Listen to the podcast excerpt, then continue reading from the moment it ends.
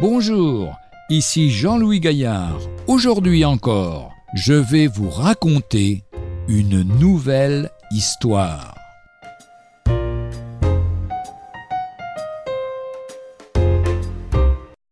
Avertissement dérangeant. William Burton, missionnaire au Zaïre, raconte ce qui s'est passé lorsqu'il reçut l'hospitalité dans un village de brousse. Cette nuit-là, il fut longtemps éveillé par de furieux aboiements.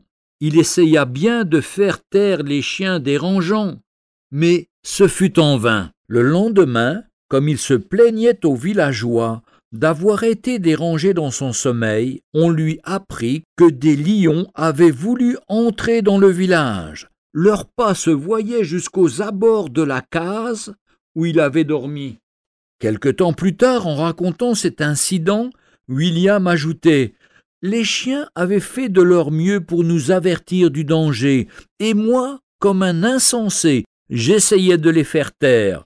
Ainsi, ceux-là même qui nous reprochent de parler de l'enfer nous remercieront peut-être un jour de notre importunité. Continuons donc à les avertir. La Bible n'est pas d'abord un message de menace, elle est la bonne nouvelle de la paix et de la vie que Dieu offre à tous ceux qui viennent à lui avec confiance en reconnaissant leurs fautes. Mais si nous refusons cette offre gratuite, nous connaîtrons le malheur et le regret éternel.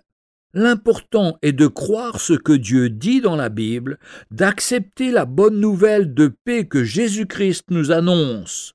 Reconnaissons notre état moral devant Dieu et recevons Jésus comme celui qui nous a cherchés et sauvés parce qu'il nous aimait alors il y aura des conséquences heureuses dans notre vie. Voici, tu es pour eux comme un chant agréable, une belle voix, et quelqu'un qui joue bien, et ils entendent tes paroles, mais ils ne les pratiquent nullement, nous dit le prophète Ézéchiel, chapitre 33, verset 32.